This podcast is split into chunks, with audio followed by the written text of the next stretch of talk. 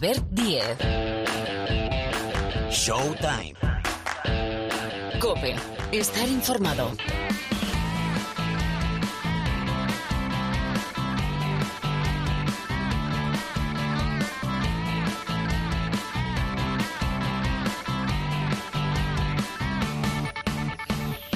Hola, ¿cómo estáis? Bienvenidos, bienvenidas una semana más aquí al Rincón del Baloncesto de la cadena Cope. Arranca un nuevo capítulo de Showtime con 60 minutos más o menos por delante para hablar de lo que es noticia. De todo va a ser imposible, pero de casi todo lo que es noticia en el mundo de la canasta. Por cierto que, recuerdo, tenemos un parón, eh, Liga Endesa no tenemos el próximo fin de semana, parón por compromisos internacionales, parón por las ventanas FIBA. Le vamos a preguntar enseguida a Pilar Casado por la convocatoria de Escariolo y lo que tiene por delante nuestra selección, la masculina. Viene ya de jugar, de debutar Miguel Méndez al frente de nuestras chicas, con lo cual sí tenemos Euroliga esta semana.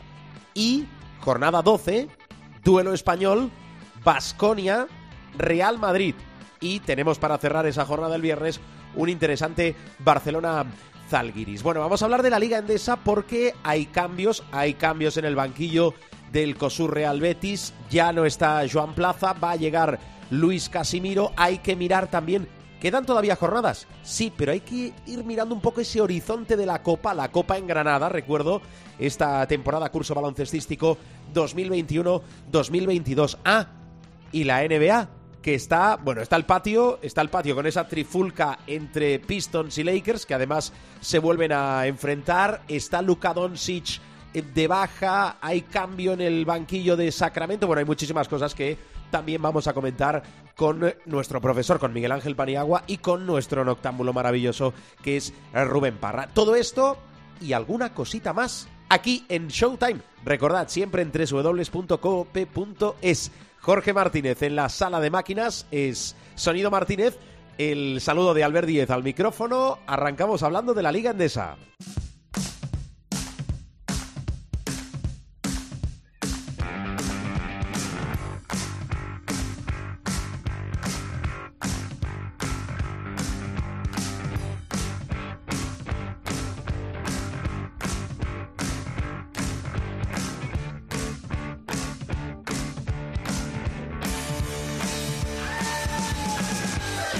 Que tenemos muchas cosas por delante, muchas cosas que os queremos explicar, empezando porque, bueno, sigue ese baile, vaya semanitas llevamos, ¿eh? La Liga Endesa con baile de técnicos, baile en los banquillos de la Liga ACB. A ver, por partes, Pilar Casado, hola Pilar. ¿Qué tal? Muy buenas. Que entre otras cosas nos va a traer Pilar eh, SF5 para actualizar cómo está la Liga Endesa, pero entre otras cosas tenemos chico nuevo en la oficina, bueno, nuevo, nuevo, nuevo porque llega al COSUR Real Betis, pero vaya, es uno de los entrenadores con más trayectoria en nuestro país. Abandona el banquillo Joan Plaza y llega Luis Casimiro.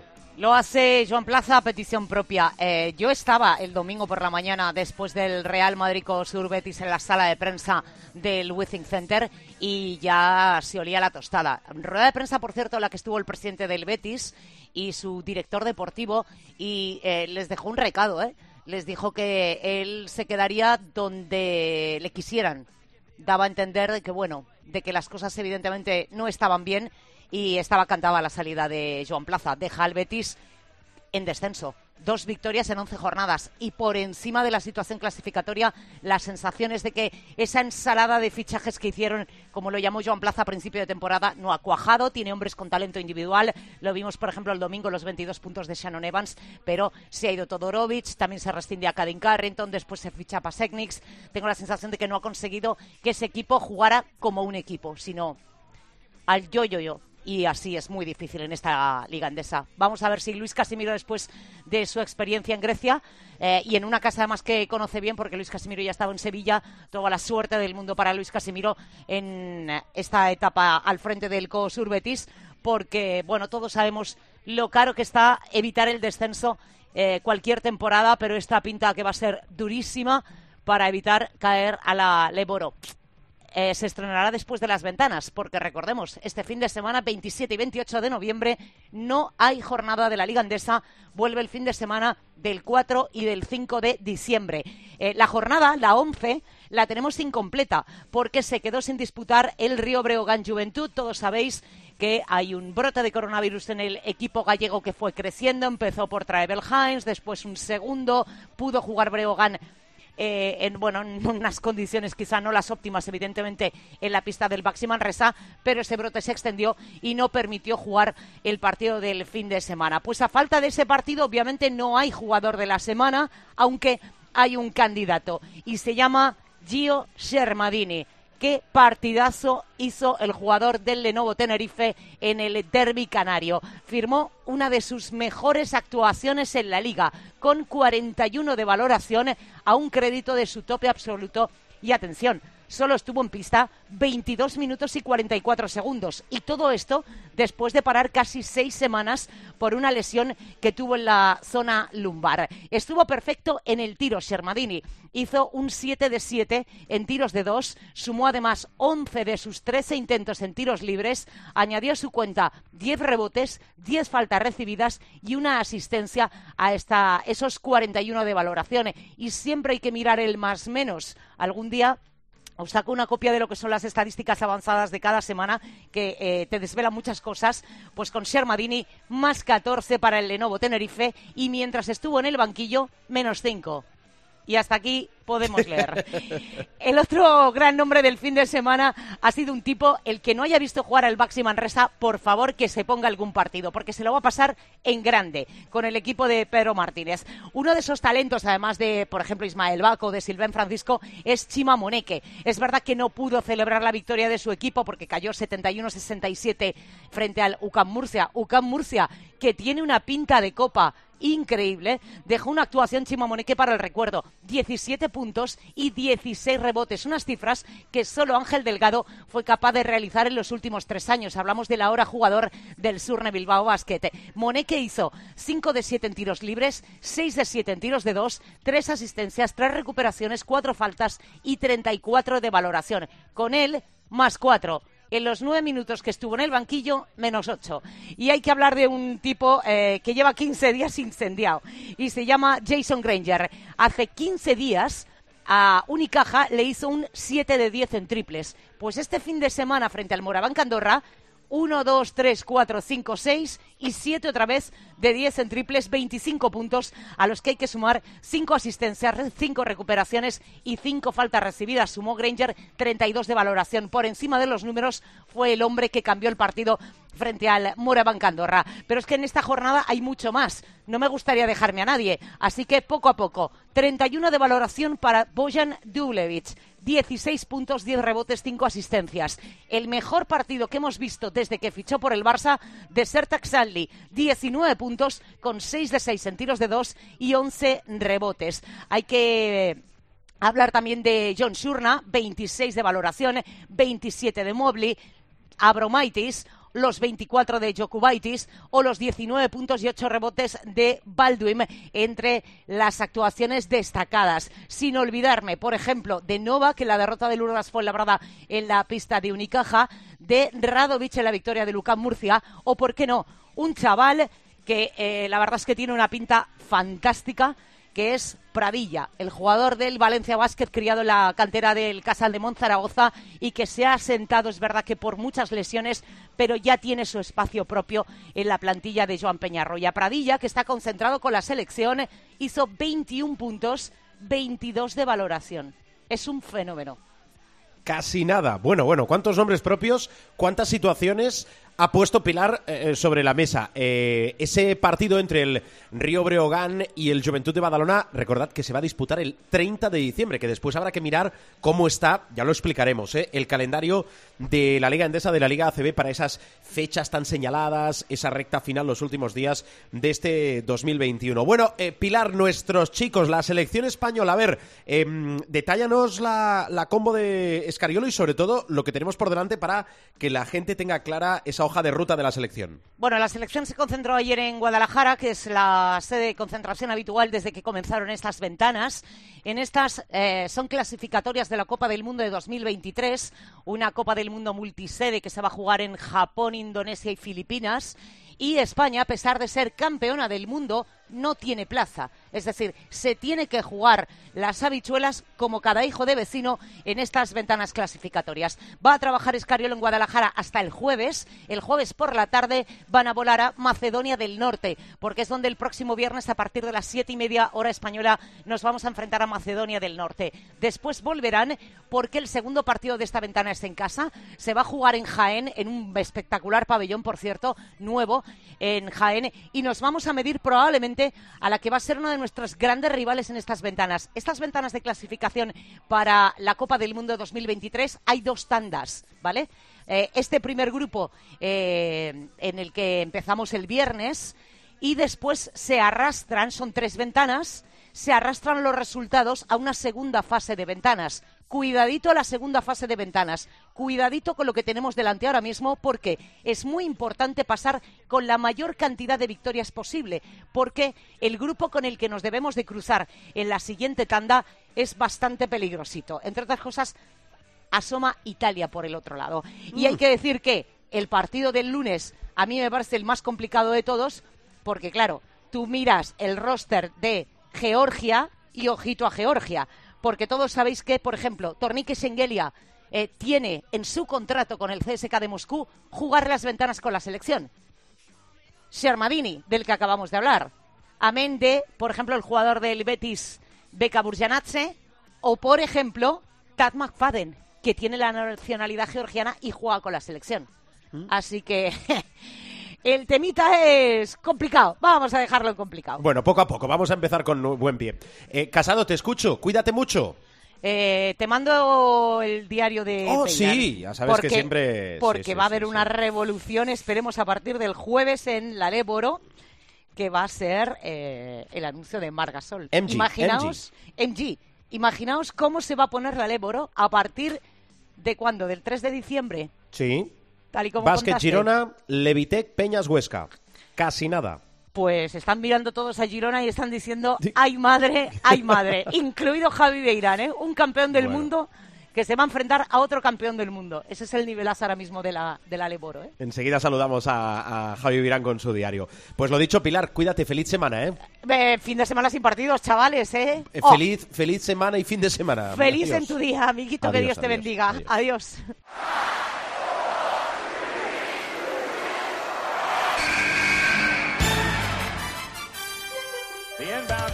Comes into Jordan. Here's Michael at the foul line. A shot on Elo. Good! The Bulls win! They win! They do have a timeout. Decide not to use it. Curry, way downtown. Bang!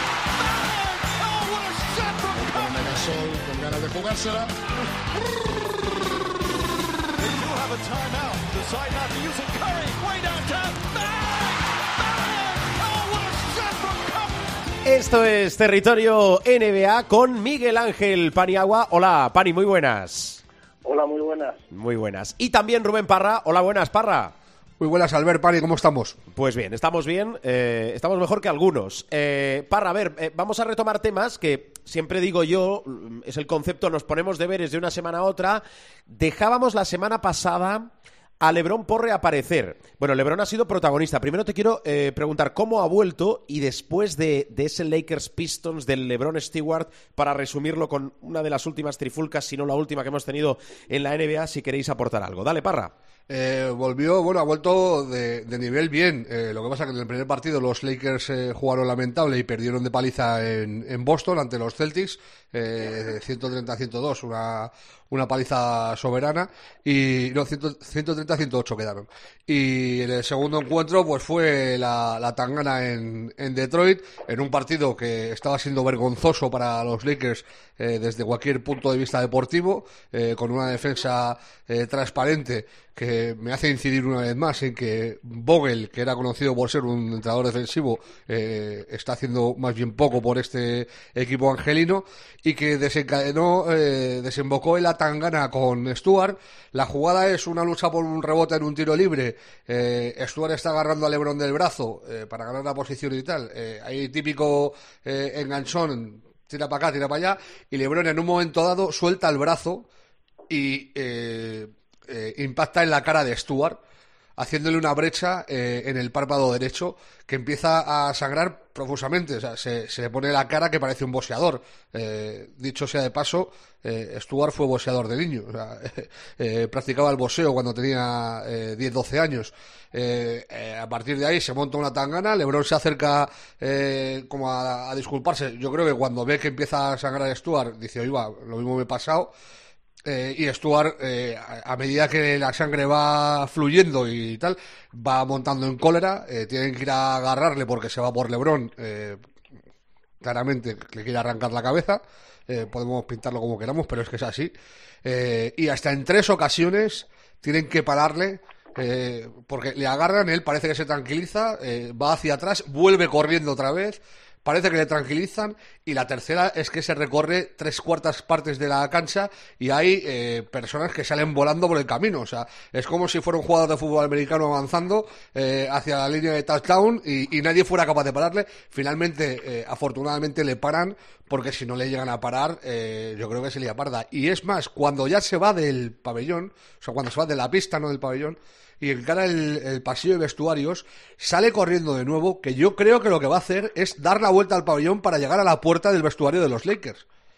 Eh, porque eh, cuando tú sales del pabellón de NBA, eh, los vestuarios uno se puede acceder por un sitio o por, eh, o por el otro, por, por cualquiera de las cuatro esquinas, y lo que hace yo creo es salir corriendo para coger ventaja a los que están agarrándole e intentar esperar a Lebron en, en el vestuario. ¿Qué ha pasado? Le han metido a Lebron, un- bueno, los dos fueron expulsados, evidentemente, eh, bien expulsados. A Lebron le ha caído un partido y a Stuart le han caído dos. Y hay mucha gente que dice, ¿cómo es posible que el agredido reciba el doble de sanción que el agresor. Eh, a mí me parece correcto. ¿Por qué? Lo que hace Lebron está mal, es un error y él, de hecho, eh, cuando ve lo que ha pasado va a pedir disculpas. Pero es un lance del juego. Están en una lucha por el rebote, a él le están agarrando, intenta zafarse y es lo, típico de que intenta zafarte y sueltas el brazo. Yo creo que eh, dicen que es eh, sin intención. A mí me parece que Lebron sabe perfectamente dónde está Stuart. No creo que le quiera pegar un puñetazo en la cara, pero que va a quitárselo de encima a pegarle un golpe seguro. Y está, bien, y está bien la sanción de expulsarle y de ponerle un partido de sanción. Pero es que lo que hace Stuart eh, en tres ocasiones puede crear un conflicto muchísimo mayor. Más si cabe, teniendo en cuenta que esto es en Detroit, que es el lugar, la ciudad, no es el mismo pabellón, porque ese pabellón está eh, derruido, ahora juegan en, en el Little César, pero bueno, eh, es la ciudad del Malisat de Palace, de la pelea multitudinaria entre los Pistons y, y los Pacers eh, de hace ya casi dos décadas, eh, que es, eh, que me corrija el profe, la nota más negativa, el más negra en la historia de la NBA y que eso la liga lo tiene presente siempre. No se puede repetir eso. Y lo que hace Stuart puede llevar a un incidente mucho mayor que lo que hace LeBron. Eh, que ya te digo, está muy mal hecho lo que hace LeBron, pero es un lance de- del partido, en una pugna del partido, y lo que hace Stuart es intentar eh, eh, eh, cubrir, cumplir o, llevarse la justicia por su mano y, que- llevarlo más a una especie de pelea callejera. O sea, si a Stuart no le cogen, ¿qué pasa? ¿Que se pega con LeBron en combate a muerte? Eh, que- ¿dó- ¿Dónde para eso? Y, y- y es más, eh, eh, lo, de, lo de LeBron es un golpe a Stuart tal, pero es que el, el comportamiento de Stuart mete a todos los demás, eh, a todos los demás componentes de ambos equipos en la refriega. O sea, es, eh, a mí me parece mucho más grave eh, lo de Stuart que lo de LeBron. Y yo entiendo que LeBron es un jugador que tiene muchos haters, que tiene mucha gente que no le soporta, porque la grandeza conlleva también eso. Eh, pero hay que tener en cuenta que es la primera vez eh, que sanciona con un partido a Lebron. Era su segunda expulsión en 19 años y que Lebron, estamos hablando eh, a todas dudas, o sea, no me cabe ninguna duda al respecto de que es el tío eh, al que en las últimas dos décadas más le han pegado en la NBA. O sea, no hay un jugador en la NBA Sí. que haya recibido más golpes que Lebron en 20 años. Y no eh, ha tenido un comportamiento eh, desleal o, o sucio nunca jamás. O sea, eh, que yo creo que eso también hay que tenerlo en cuenta. Eh, eh, está muy bien decir lo de, eh, y queda muy bien lo de, no puede ser que el agresor eh, se lleve menos culpa que el agredido, pero es que en este caso eh, hay que entender también cómo es la acción y a mí me parece bastante más grave lo que hace Stuart que lo que hace LeBron y, com- y comprendo la, sanción perfectamente. A mí lo único, digo, de toda esta situación que me sabe mal es que eh, lo que se destaque en la jornada en la que ha habido esta trifulca, eh, pues es eso, el baile de codazos, de puños sueltos, de eh, muflón contra muflón. Eso es, me sabe mal que lo que se destaque de la jornada de la NBA sea eso. Profe, te voy a preguntar por el despido de Luke Walton en Sacramento, pero no sé si de, de- este LeBron Stewart quieres decir algo. No, bueno, estoy con Rubén al 100%, ¿no? Yo creo que eh, es muy típico. Supongo que, que no tenemos más remedio que aceptarlo, ¿no? El hecho de que un jugador saque el codo cuando observa que, o cuando intuye o cuando percibe que hay otro jugador que está intentando robarle el balón, eh, lo hemos visto muchísimas veces, por lo tanto esa es una falta que se puede considerar agresión, está bien bien sancionado, pero es un lance, no sé si desgraciadamente, pero es un lance muy habitual, ¿no?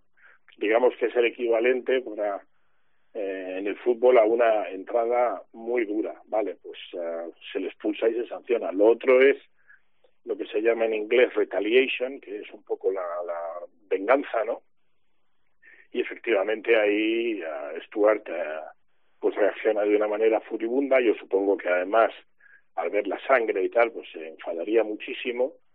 Eh, Lebron tampoco es un jugador excesivamente popular entre sus colegas, sobre todo los que no juegan con él, y, y se fue a por él, y efectivamente pudo haber montado una. De todo esto, y no es que quiera buscar la parte graciosa, pero eh, me llama mucho la atención, como eh, casi se- seguro que el 100% de nuestra audiencia actúa en redes sociales, quiero que vean el vídeo en la parte donde Rubén narraba que eh, Stuart se, corre, se recorre prácticamente la cancha entera, porque hay un policía uniformado que hace un pase de torero y que está ahí mirando como, ¿sabes? Y dices, oiga, us- usted es autoridad, podría haber hecho algo, ¿sabes? Pero es que el A, tío a se ver, queda ahí. a ver- a ver quién se mete Es un, delante. es, es un maromo serio Stuart, ¿eh? Claro, bueno, y Y entonces, cualquiera de los que están allí, ¿eh? Eso quiero cercanías. decir es que- lo que quería decir es que la policía está para servir y proteger, como dice el, el lema de la policía de Los Ángeles, pero eh, evidentemente, ah, y otros policías también tienen ese lema, pero evidentemente este era un policía listo porque dijo, mira, como tú has dicho, Albert, eh, ante dos muflones es mejor dar pase de torero porque además da un pase de pecho a Stuart y se queda mirando a ver qué va a pasar, ¿no? Y dices, bueno, hombre, me parece muy bien porque el instinto de conservación del policía es muy evidente, ¿no? Pero por lo menos que hubiera hecho acto de presencia, pero es muy Eh, gracioso. Bueno, está allí para servirse y protegerse el policía. Así Eso mismo. es, eso es. Hay Eh, que decir una cosa, que el domingo, el domingo juegan los Lakers contra los Pistons de Los Ángeles. Sí, sí, sí, pero sí es verdad que en alguna de estas, que empieza pues con yo te empujo, tú me empujas, ah, sobre todo en entradas a canasta, cuando hay un defensa, un defensor que quiere evitar que haya una canasta fácil y tal, se produce muy a menudo el manotazo hacia abajo, de los que daba John Pinone, para que nos entendamos, y ah, ahí siempre se montan trifulcas, y si la cosa va más, pues efectivamente, hombre, no te digo que no, pero el público ahora está muy avisado de, de estas cosas, pero se puede liar una horda que no solamente acabe en la expulsión de dos jugadores, sino que puedes expulsar a siete o ocho jugadores y ya no te digo si como pasó tristemente hace dos décadas, como nos narraba Rubén, pues encima el público se involucra y los jugadores ya saltan a, a la grada a pegarse con los aficionados. Ahí David Stern ya se convirtió en el gran dictador. Dijo, bueno, eh, esta es una barrera invisible eh, mientras vosotros os peguéis en la cancha, mal está mal, mal para la imagen de la liga, pero al fin y al cabo no dejan de ser lances de juego de jugadores que están a 140, 180 pulsaciones por minuto y que en un momento determinado pueden perder el control, pero lo que nunca se puede hacer es involucrar al público porque el público es sagrado. Y ahí les metió a setenta y tantos partidos de sanción a dos jugadores, entre ellos a Ronald Test, y un montón de partidos también, y cierres, y en fin pero bueno, esto no ha pasado a, mayores y lo que sí quiero recalcar a- al hilo de, de que es el partido de Detroit Los Ángeles es que ambos entrenadores están en la cuerda floja, no floja, están en la cuerda flojísima. Más Casey que, que Fogel, porque Fogel tiene el crédito del título, pero se le está acabando por minutos. ¿eh? O sea que eh, mm, esto es información, no os extrañéis si para el próximo Showtime uno de los dos o los dos ya no están en los banquillos. Anda, bueno. Eh, eh, el que no está es Luke Walton en el banquillo de Sacramento, profe.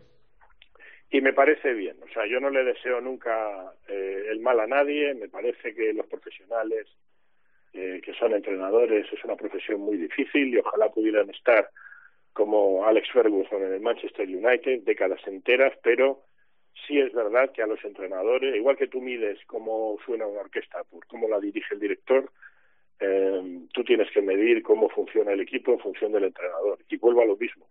Eh, tú puedes admitir que Houston ah, haga lo que está haciendo porque el entrenador ahí tiene poco que decir.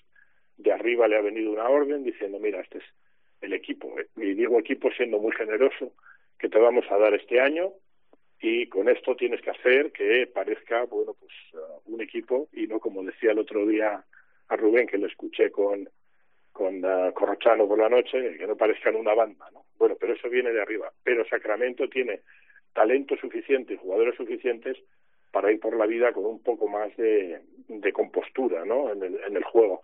Y realmente los resultados son muy malos. Pero es que eh, el, el despido de Luke Walton eh, es, es noticia, obviamente, pero eh, el mal de Sacramento es endémico. Es decir, es, es una franquicia que se autocondena al ostracismo y a, y a la mediocridad, que casi te diría no puede ser voluntariamente, pero es que parece que es voluntariamente, ¿no? No se pueden tomar peores decisiones, ya no te hablo de la decisión de no eh, firmar a Luka Doncic en el draft teniéndolo eh, disponible, ¿no? Sino decisiones de diseño de plantilla, eh, una vez que la plantilla está desequilibrada y que la plantilla vuelve a perder, el público ya es un público además Uh, no me dejaréis mentir porque los dos tenéis memoria de eso. Cuando Sacramento Kings era Sacramento Kings y le disputaban a los grandes de la conferencia oeste la, la final de conferencia, ese público es el público más ruidoso. Yo lo califiqué una vez como el público más europeo de la, de la NBA en cuanto a apoyo. Salvaron a la franquicia. Bueno, el Arco Arena era una locura, profe. Ah, en, en, los tiempos de, de Jason Williams y luego con Mike Bibby, con, con, con Popovic, o sea, con... Eh, con Adelman de entrenador sí. que me invitaba de vez en cuando a los partidos, eso era una locura. Con Stojakovic y, y, Weber y tal, sí. Exacto, y entre y hubo un momento en que se iban a ir de Sacramento y el, el apoyo del público y debo decir que del alcalde, que era un exjugador de la, de la NBA que jugó mucho tiempo en Phoenix, salvaron la franquicia. O sea que no es una ciudad sospechosa de no apoyar a su equipo, pero claro, cuando es continuo la derrota tras derrota tras derrota y sobre todo que no hay un plan, porque Houston tiene un plan, que es que en 2025 eso empieza a parecerse un equipo. Vale, pues es un plan. Pero es que Sacramento tiene el plan de jugar los playoffs cada año y cada año va peor. Entonces, claro, la gente se cansa y luego ya vienen los conflictos internos. Y el primero que lo sufre, lógicamente, es el entrenador que no tiene galones, estrellas ni títulos suficientes como para poner orden ahí, entre otras cosas porque un entrenador con galones, estrellas y con títulos suficientes probablemente nunca iría a Sacramento. Pero, pero o sea, siento mucho el despido de Luke Walton, me parece lógico, uh, pero entiendo que es un problema más de franquicia que de, que de Luke Walton. Eh, Parra, eh, diversos nombres propios. Eh, enfermería. A ver, quiero que me expliques lo de Michael Porter Jr. en los Nuggets. Por cierto, Jalen Brown tiene ya el alta médica, pero en riesgo, yo creo que en eh, serio riesgo la temporada de Porter Jr. ¿eh? Sí, tiene afectación en un nervio en la espalda. recordemos que por la espalda se perdió un año y pico de, de NBA y, y, se perdió la última fase de, de su etapa universitaria. iba para número uno del draft y acabó el 15 precisamente por esos problemas de espalda. Eh, se retiró después eh, de hacer una entrada a canasta que falló incomprensiblemente y luego supimos que era porque le había dado un pinchazo en la espalda eh, en la acción de esa jugada y eh, está en riesgo su participación en lo que resta de temporada. Ni que decir tiene que esto es un golpe para, para los Denver Nuggets de, de Luso Jordi Fernández eh, sí. tremendo, tremendo, porque ya están sin Jamal Murray, que veremos a ver cuándo reaparece, pero eh, en ningún caso antes de, del All-Star. O sea, se va para después de, de febrero su, su, vuelta a las canchas. Y yo creo que más bien encarado a casi a, a los playoffs Eh, y si pierden ahora a, Michael Porter Jr., yo creo que es un golpe definitivo eh, para quitarles de la lucha por el anillo. Eh, por mucho que tengan a, a Jokic, eh, sin, Porter Jr. Y, y, con buena parte de la temporada sin Jamal Murray, yo creo que va a ser inviable que, que Denver pueda pelear por, por, ganar el campeonato. A mí me parece una noticia tristísima, porque aparte es un jugador al que yo le tengo una fe superlativa y siempre que hemos hablado de él lo hemos dicho. Eh, el asterisco de, de, la salud, que siempre lo ponemos eh, tanto el profe como yo, en este caso es eh, asterisco por 5, o sea, eh, depende mucho eh, de esa espalda que tantos quebraderos de, cabeza le ha traído. Yo espero y deseo que finalmente se pueda solucionar y se recupere, pero no pinta nada bien para, el bueno de Michael Porter Jr. Eh, Doncic, eh, si alguien tenía alguna duda de la dependencia de los Mavericks eh, de, Dallas, de Luka Doncic, que vea los partidos. Por cierto, que ha habido un duelo interesantísimo entre eh, Clippers y Dallas, rememorando aquella, bueno, para mí espectacular primera ronda de eh, playoff, pero creo que son ya tres partidos de los Mavericks sin, sin Doncic, ¿no, Parra? Tres derrotas, eh, dos contra los Suns, una contra los Clippers, vuelven a jugar eh, contra los Clippers esta noche y la, eh, el estatus de, de, Luca es día a día, él se prueba, hace sesiones de tiro y tal y luego decide si, si juega. Se ha perdido los últimos tres partidos que han conllevado tres derrotas para los de Dallas y el tema es que no tenía afectación ósea, pero el esguince le afecta al tobillo y a la rodilla.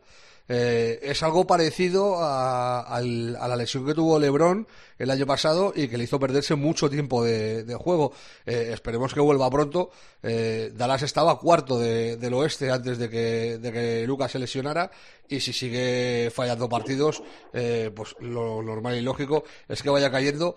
Pese a eh, que Porzingis está mostrando su mejor nivel en mucho tiempo. Está eh, yéndose por encima de los 20 puntos, eh, cogiendo también rebotes con, con porcentajes de tiro eh, buenos y, está siendo el referente de, del equipo tejano. Pero claro, eh, es que sin Luca, Dallas pierde a lo mejor suena un poco brutal, pero es que es casi por el 50% de su potencial. Ya no por los puntos que él hace, por los que da, sino por los que crea, por la atención que recae sobre él. O sea, eh, le complica muchísimo la vida a todos sus compañeros eh, que les lo menos no estén cansa. Mm. Bueno, más cosas. Eh, a ver, profe, he leído que a partir del 1 de enero Canadá va a cerrar la frontera a los no vacunados por la COVID. Y Margasol, que al final tenemos día y hora para que decida su futuro. Bueno, su futuro va a ser jugar en su equipo, es decir, él mismo se autoficha porque es el presidente del básquet Girona, que eso debe ser bastante curioso cómo hacerlo. Además tiene trabajo porque tiene que eh, redactar su contrato y después fichar un entrenador porque despidieron a Carlas Marco. Bueno, el jueves, jueves de esta semana anuncia Margasol, profe, que vuelve a jugar. Sí, señor, y además el pálpito que tuvimos aquí, mira, ha sido porque era pálpito, no era información fidedigna, pero el pálpito que tuvimos con los dos hermanos se ha cumplido en los dos casos. Hablábamos de que lo que nos uh, indicaban las vibraciones era que Pau Gasol se iba a retirar y que su hermano iba a jugar en Girona y en ningún sitio más. Uh, me parece muy bien, es decir, pero me hubiera parecido igual de bien si Mar Gasol decide jugar al tres bolillo en el Circo Price. O sea, se merecen lo, todo, porque nos han dado tanto que dice, pues mira, haced lo que queráis, como si Pau hubiera dicho que quería jugar al fútbol. Eh, me parece muy bien, yo, bueno, de, de, lo que conozco a Mark, que ya hemos apuntado en alguna ocasión, que es un hombre tranquilo, como la película de John Ford, eh, menos cosmopolita quizá que su hermano, mucho más apegado a la tierra, sabéis bien que tiene allí pues un proyecto de masía, de vivir más en el campo y tal, y yo creo que es el, el destino súper lógico para retirarse eh, como se merece, ¿no? Lo único que va a retrasar, si tiene opciones de entrar en el Hall of Fame, que su hermano las tiene todas, él tiene algunas, si tuviera alguna opción de entrar en el Hall of Fame, le retrasa seis años, o sea que ya nos va a pillar un poco más mayores. Pero bueno, perfecto. Y en cuanto a lo de Canadá, pues igual, me parece perfecto. Yo creo que el tema del coronavirus, uh, ahora estamos otra vez y, y, fíjate que vivimos en un país muy afortunado, ¿eh? porque tenemos unos ratios de vacunación Totalmente. altísimos. Pero eh, en eso hemos funcionado como nunca. Pero la cosa está seria, eh, ya sabéis que tengo hijo y no era médicos y me dicen que no hay mucha presión todavía en los hospitales, pero que se están viendo muchos más casos, principalmente de gente eh, no vacunada y también de gente vacunada, como es lógico, porque la vacuna no es infalible, ¿no? Y la vacuna también tiene su espacio de duración y probablemente estemos todos, entre comillas, condenados, que es una buena condena, a que nos pongan un tercer pinchazo, ¿vale? Entonces, dicho esto, a mí me parece que Canadá toma esa decisión muy bien tomada, porque también tiene resurgimiento de, de casos, y uh, le pone las cosas todavía más difíciles a todos aquellos jugadores, ya quedan pocos, ¿eh? tipo Kyrie Irving que no que no están vacunados. A mí me parece me parece fenomenal. Por cierto, a ver, si me permites, no he, no he dicho que la solución de Sacramento de momento interina es Alvin Gentry, sí. que eh, van a esperar a ver si funciona medio bien y si funciona medio bien, pues ya van a tirar con él por lo que por lo que resta de temporada. Vale, pues bien apuntado. Eh, Parra, a ver, eh, ¿qué nos dejamos? Y, y, partidos para esta semana, que, que debes tener ahí una lista interesante. Más allá del Lakers Pistons, ¿eh? Muy rápidamente, la lesión de Colin Sexton, que se pierde sí. lo que resta de campaña, el compañero de Ricky Rubio. Eh, el otro día, andando con Corro, dije yo que era una buena noticia. Eh, no es una buena noticia, nunca nos alegramos de una lesión de un compañero. Yo me refería a que Ricky iba a tener más tiempo de, de juego porque era un rival directo en la rotación. Y le comentaba precisamente a Corro que podían pasar dos cosas: que Ricky entrara en el quinteto titular o que siguiera apostando por él eh, como sexto hombre, pero que se fuera a los 30 minutos. anoche en el partido contra los Nets, que perdieron los Cleveland Cavaliers, pero pelearon hasta el final, eh, se vio esta segunda opción. Ricky salió desde el banquillo, pero se fue a los 30 minutos, hizo un buen partido eh, y le pusieron muy difíciles las cosas a los Nets, que ya están primeros de, del este, eh, con 13 victorias y 5 derrotas, y no van a bajar de ahí, no tiene pinta. Los Warriors siguen viento en popa, 15-2, ganan sin Curry, ganan con Curry jugando el peor partido de la temporada, les da igual, les sale todo de cara, y ya está Clay Thompson haciendo entrenamientos 5 para 5, con contacto, eh, se espera que pueda volver para la última semana de, de diciembre, la tercera cuarta semana de diciembre, rondando eh, la Navidad. Y luego la racha de la liga, que son los Suns y esas 13 victorias consecutivas eh, de un equipo que cuando están todos viene de ser finalista de la NBA y es un pepino de equipo. O sea, Chris Paul dirigiendo las mil maravillas, Booker enchufando. Ayton eh, sumando mucho. Lo de Ayton sigue sin solucionarse, lo de su futuro, y, y veremos a ver cómo acaba eso. Y luego un último apunte. Eh, hablábamos el otro día de lo de Garuba. Eh, de bajar a la G-League, eh, la pasada madrugada ha jugado su segundo, sí, sí. su segundo, partido en la Liga de Desarrollo. Decisivo a mí me parece hasta poco. O sea, es decisivo porque hace el tapón eh, con el que se gana el partido en la última acción del, del encuentro. Pero es que acaba con 18 puntos, 17 rebotes, dos asistencias, cinco robos y dos tapones. Y uno de esos dos tapones, precisamente, como decía, es el que hace en la última acción del partido eh, para que su equipo gane el encuentro. Van 5-0 y lo comentaba el otro día el tipo de juego con Paco. No es mala opción para un jugador como Garuba o como Santi Aldama, eh, que no juegan en, en sus equipos eh, normalmente, que tengan minutos en la Liga de Desarrollo. De ahí han salido eh, Middleton, Van Vliet, Pascal Siakam, eh, hasta un 40% de los jugadores actuales de la NBA han pasado por la Liga de Desarrollo y, y ahí Garuba, eh, si sigue haciendo actuaciones como esta, van a poner, va a poner el foco sobre él y, y yo creo que le va a favorecer eh, primero para su crecimiento y después para su posible inclusión eh, en el equipo de la NBA. ¿Qué no nos tenemos que perder esta semana, Parra? Pues hay partidos chulos. El miércoles juegan los Celtics con los Nets a la una y media, la madrugada del miércoles al jueves. En la madrugada del, del jueves eh, hay un, inter un interesantísimo nada, porque es acción de gracias y no se juegan partidos. Es uno, estos, es, bien, uno, es, uno, de estos días en los que no hay encuentros de los eh, escasos que hay a lo largo del año. El viernes juega Memphis contra Atlanta, un bonito duelo eh, Jamon Trey Young, Denver contra Milwaukee eh, y los Warriors contra Portland Trail Blazers. Eh, Curry contra, contra Lillard, dos de los mejores eh, tiradores de, de, la NBA. El sábado, posiblemente el partido más interesante que se puede ver ahora mismo, o uno de los tres más interesantes, porque los Warriors no están en la ecuación. Brooklyn Nets contra los Suns, eh, partidazo eh, en Phoenix. Eh, no, en Brooklyn. Eh, el domingo los Lakers reciben a los Pistons. Veremos a ver cómo es ese reencuentro entre LeBron y, y Stuart. Y el lunes hay un Miami Denver Nuggets que también eh, tiene buena pinta. Miami empieza a ser un poco más irregular, pero sigue siendo eh, un equipazo.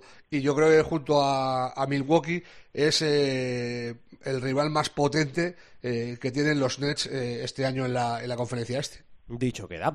Muy bien, eh, si no queréis nada más, eh, pan y parra. Hasta la semana que viene los dos. Dos apuntitos Ah, muy rápidos profesor. de dos clubes amigos. Escuchamos. Philadelphia 76ers ah, sigue con la idea de traspasar a Ben Simmons si se puede y pidiendo un montón de, de pasta o de alternativas. Ah, pero el objetivo central sería Damian Lillard porque Damian Lillard no está contento en Portland. Muy difícil ejecución de ese traspaso, pero no imposible. O sea que, que hay una posibilidad. No creo que sea inminente. Y luego otra, y aquí sí no tengo ningún problema en, en citar la fuente, mi amigo Denis, que es director de comunicaciones de los Clippers, anteayer, eh, domingo, que solemos hablar de vez en cuando los domingos, ah, me comentaba que los Clippers tienen interés en un jugador de los Brooklyn Nets. Ese jugador es Kyrie Irving. Y yo le dije, amigo, llevo muchísimos años, más de 30 años, siendo eh, gran amante de los Clippers, cuando incluso cuando los Clippers eran lo peor de lo peor de lo peor. Como fichéis a Kyrie Irving, yo me borro. Hombre, No aquello de rompo el, carnet, rompo el carnet. Rompo el carnet. No, Mira, no, como o yo, sea, como yo con Westbrook. A ver, o sea, hay cosas, hay cosas que Todo tiene un límite, profesor. uno puede tolerar, ¿vale? O sea, que tú dices, bueno, pues mira, que perdáis. Yo me he tirado años y años y años, me trataban muy bien, siempre os lo he contado, invitaciones en, en asientos VIP.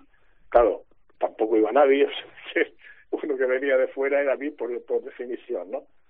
Eh, hemos atravesado el desierto, hemos llegado al oasis, a veces hemos visto el territorio de los playoffs, alguna vez hemos jugueteado con la posibilidad de optar al título, casi siempre de manera frustrante, pero fichar a Kyrie Irving supera todo. O sea, sí que, te lo digo en serio, ¿eh? os lo digo en serio. Si mis Clippers fichan a Kyrie Irving, yo probablemente vuelva, tampoco, porque el otro equipo de mis amores es uh, Phoenix y el otro es Portland, que es donde, como sabéis, fui el creador de los dos. Vas fino esta temporada que con este los tres. No me gusta. Portland también tiene una cultura muy mala ahora, o sea que ya no sé de qué equipo me haría. Probablemente otra vez de los Seattle Supersonics en la expansión.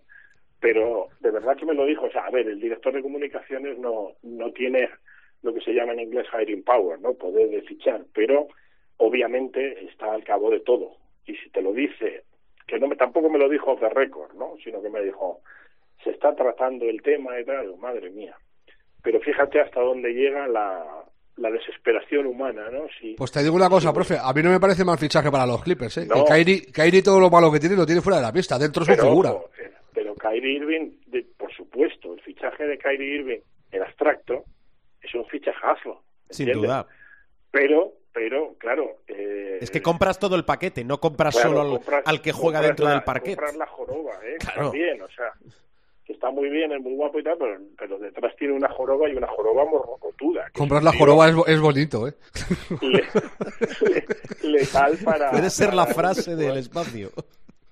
Muy bien, bueno, pues eso, chicos, que Damian Lillard, uf, ah, una posibilidad que gusta en Filadelfia, teniendo en cuenta que el jugador no está contento en Portland, podría ser casi un traspaso uno a uno, quizá con algo más de carne que pusiera eh, Filadelfia, eh, difícilmente realizable, y luego este esta idea de fichar a Kyrie Irving, que coincido con Rubén, jugadorazo, todo lo que tú quieras, pero letal para un vestuario y ya yo creo que los Clippers ya tienen problemas suficientes y ya se crean problemas suficientes ellos solitos como para que venga Kyrie Irving todavía a aumentarlos más.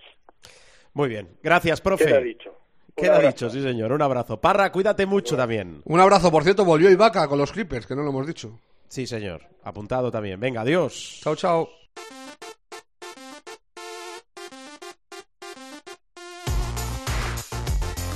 Bueno, lo comentábamos antes con eh, Pilar Casado. Llega uno de los momentos que más nos gusta del programa. Es con esa iniciativa conjunta de COPE y Movistar Estudiantes en una temporada, bueno, y lo que tenemos por delante, apasionante y especial en la Leporo, la segunda categoría nacional en importancia, con la presencia del Estu. Cada semana el diario de Javi Beirán, el diario de un jugador de la Liga Leporo. Eh, uy, uy, lo que nos va a explicar esta semana. Hola Javi, ¿qué tal? Buenas a todos.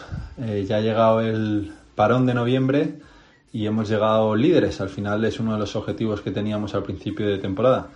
Eh, hemos conseguido esa, bueno, conseguimos esa victoria en Cáceres, sufriendo mucho. Yo la vi en casa con unos amigos y, tengo que reconocer, que además se lo dije luego a Jota, que, que lo pasé muy mal hasta el último cuarto, que, que nos distanciamos un poquillo y conseguimos esa victoria, porque bueno, eh, como ya os he dicho en otras semanas, pues el objetivo es quedar primeros y al final pues cada partido es, es un mundo y todos nos quieren batir. Al no viajar, pues tuve la, eh, la suerte y el tiempo de poder ir a ver al, al femenino, que además necesitaba de nuestro apoyo, bueno, del mío, de todos, porque los resultados no les habían acompañado en, en Liga, en Europa iban un poco mejor, pero en Liga pues no ganaban desde la jornada 2, creo que iban 1-6 y tenían un partido importante contra Zaragoza, que consiguieron ganar, además muy bien, y, y luego pues han continuado la racha el domingo pasado contra, o sea, sí, hace dos días contra Ferrol. Así que esas dos victorias que les colgan un poco más arriba en la clasificación, que les dan moral y que bueno, les hace ver lo que ya había leído en entrevistas de que tienen un equipazo y que simplemente pues habían tenido mala suerte con algunos finales, algunos momentos con algunas lesiones y que tirarán para arriba seguro.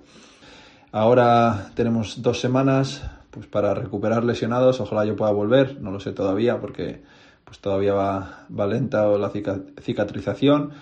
Johnny espero que, que sí que pueda estar un poquito antes que yo y lleguemos a este mes de diciembre tan importante que tenemos, pues con las mejores sensaciones posibles, con el equipo al completo y líderes como estamos. Además eh, parece que, que Margasol pues va a jugar en Girona, que se dijo a principio de, de- de temporada, en, en- en el mes de, de septiembre, y ahora parece que, que lo va a confirmar el próximo jueves, que bueno, no quita que, que refuerza al Girona, que por ahora no va bien, pero que eh, pues, es un refuerzo muy muy importante, quizás el mejor jugador de la categoría, bueno, sin duda es el mejor jugador de la categoría, y, y, bueno, que lo hace todavía más apetecible de, de ver esa, ese partido, la LEB, y bueno, para nosotros también un reto el jugar contra él, jugar contra el Girona y, y un equipo más que, que intentará batirnos. Así que bueno, a disfrutar de, como estamos disfrutando de un año eh, bonito, difícil, eh, con presión, pero que a la vez pues creo que,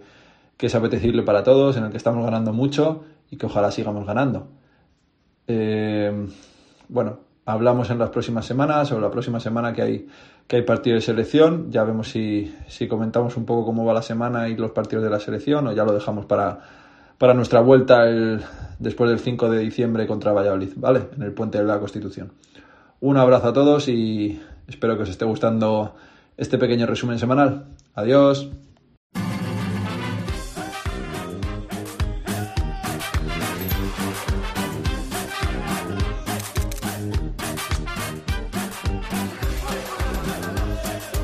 Bueno, y el Supermanager, vamos a ir cerrando programa. Llegamos a una parte importante de la temporada. ¿Por qué? Porque tenemos parón, parón de selecciones. Bueno, en el parón, en el parón pueden pasar cosas. Oe, oe, oe, oe. Parón, y antes del parón. parón. Y durante, o sea, estamos celebrando el parón. oe, O sea, esto es porque celebramos que no va a haber jornada. Es decir, la persona que se encarga del Superman.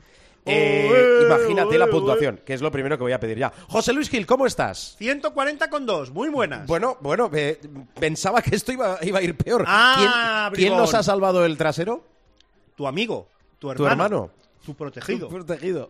Bojan Dublevich. Hombre, ah, ¿este también es mío? También. Joder. Tú tienes, me- tú tienes dos Pero una cosa, ¿qué te crees? ¿Que yo tengo una agencia de representación o qué? Ahí andamos. Ay, anda- Pues te aseguro que no, ¿eh? No tengo nada. Nada. Me Otro- falta, otros, espera, me espera, falta el bigote sí. de una gamba para tener las pruebas. Otro, pues te va a faltar la gamba, el bigote, eh, la caperuza, sí. todo.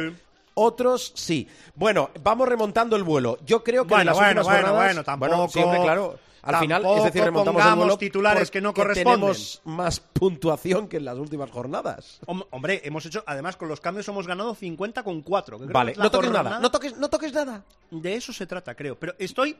Mira. Bueno, ¿te, es que ¿te acuerdas que decíamos que no íbamos a tocar Claro, a los claro. bases? Ahí voy, ahí voy. Pues me equivoqué. Taylor 4,8 y Francisco, después de un menos 2, se casca un menos 5. Ah, es que esto ya. mm, ya no es esto es lo que hay. Porque esto es lo que hay, pero, pero claro, no podemos estar dando oportunidades hasta, hasta la próxima temporada. Habrá que tomar medidas y habrá que. mm, Van a pasar cositas. van, a, van a pasar cambios. El supermanager no va a ser el mismo tras el parón. No, no, no, no. Vamos a cambiar un poco la, la mecánica de trabajo. Sí, porque esta mecánica no nos lleva. Ojo, no cambiemos más cosas. Ya empezamos como en el último podcast. ¿No? Ya, no, Gil, no. Observará, observará nuestro seguidor fiel de, de cada semana que mucho lirili, poco lerele. Poco lerele, Servidor sigue aquí con sus tablas, con Sí. su número, con su equipo, reconociendo y asumiendo sus culpas, al tiempo que otros se dedican, pues eso, a la crítica verás, fácil, verás, a eh. la puñalada trapera, Ah, bueno, a la, a Eh, la escucha, traición más eh, cainita. bueno, Escucha, trapero. eh, no, ese no trabaja aquí. ¿Qué equipo llevamos, Gil? Un abrazo para nuestro amigo, ¿eh? Taylor y Francisco en los eh, bases, Ignasi Trapero.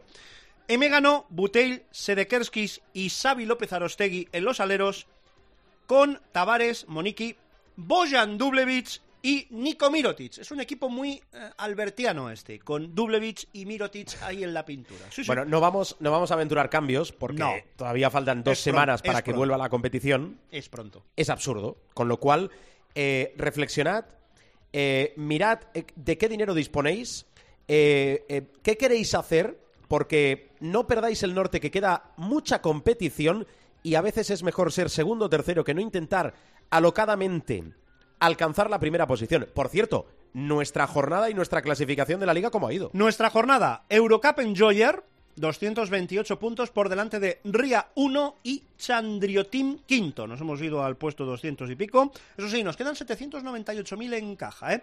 La general, aguanta ahí arriba, ¿eh? No hay quien me gane, 1873 ¿A con quién? 4. Drazen 15, 1858. Eurocup Enjoyer, después de ganar esta última jornada, se pone tercero de la general con 1828,6. Por cierto, no hay quien me gane, ha cedido el liderato en la general global. Pero bueno, En el Supermanager Global, sí. Seguimos con todo nuestro ánimo y con todo nuestro empeño, dando. Honrados pues, nos encontramos y nos hallamos. enviando nuestras, nuestras influencias más positivas Sí. para Jorge-Chapeldún, que bien. nos está representando divinamente en la general global. Muy bien. No estarás comiendo mientras haces la sección, ¿no? ¿Por? No, no, no, no. No estarás ahí. No tendrás un paluego, ¿no? Mm, mm, No, no, un paluego no, pero una de esas, ¿sabes esas cositas que se te ponen ahí en la garganta que mm, la quieres bajar disimul, pero no encuentras la manera de y, y estás pensando que en cualquier momento eh, kikiriki? Pues, pues eso. Vasconia Real Madrid, Gil, en la Euroliga, ¿eh? Mm, mm, es que Vasconia tarde o temprano ha de despertar. Ya verás. Vasconia tarde o temprano ha de despertar. Hombre, yo creo que con Espagia están tirando un poquito para arriba. Oye, y además Jason Granger está en un estado de inspiración pues bastante, bastante notable. Estoy de acuerdo. Ah. Estoy de acuerdo. Es eh, del, del- del poco eh, faro que tiene ahora mismo Vasconia. Pero vamos Hombre, a ver qué entenderá, entenderás que es mucho más complicado para el Real Madrid mm, volver a ganar, volver a ganarle al pasa. Vasconia, en Cuida- este caso en Euroliga, Cuidado que sé por dónde vas. Cuidado que sé por dónde que vas. para el Fútbol Club Barcelona la visita del Zalgiris de Kaunas. Ya veremos. Me parece más ¿Perdón? fiable el Real Madrid a día de hoy que no el Barcelona.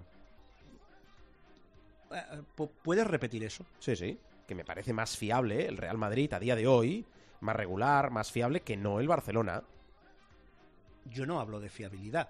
Yo hablo de mm, índice de dificultad de un partido. Hombre, no lo sé. El Vasconia recibió un varapalo y correctivo importante en el Palau. Que, mira, después de eso y de la jornada ACB cayó Dusko.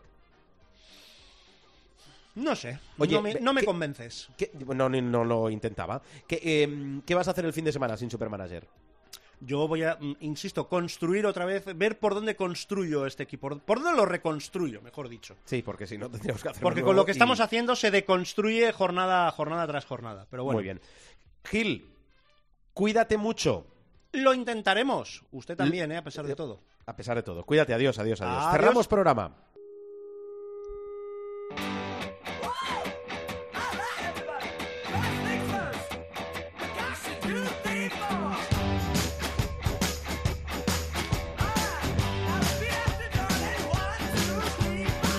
Nos vamos, bajamos la persiana del capítulo de esta semana. Os recuerdo que podéis encontrar todos los sonidos, todos los capítulos de Showtime en nuestro espacio, en la web de Cope, www.cope.es. Nos buscáis, nos encontráis, nos descargáis o nos escucháis. Esto último como queráis también, ¿eh? Y nos podéis encontrar en los principales portales o kioscos de descarga, caso de iTunes o de iBox. Recordad, salimos habitualmente en martes, Showtime, tu programa de baloncesto. Mucha prudencia, mucha prudencia, que el virus sigue entre nosotros y feliz semana de baloncesto. Adiós.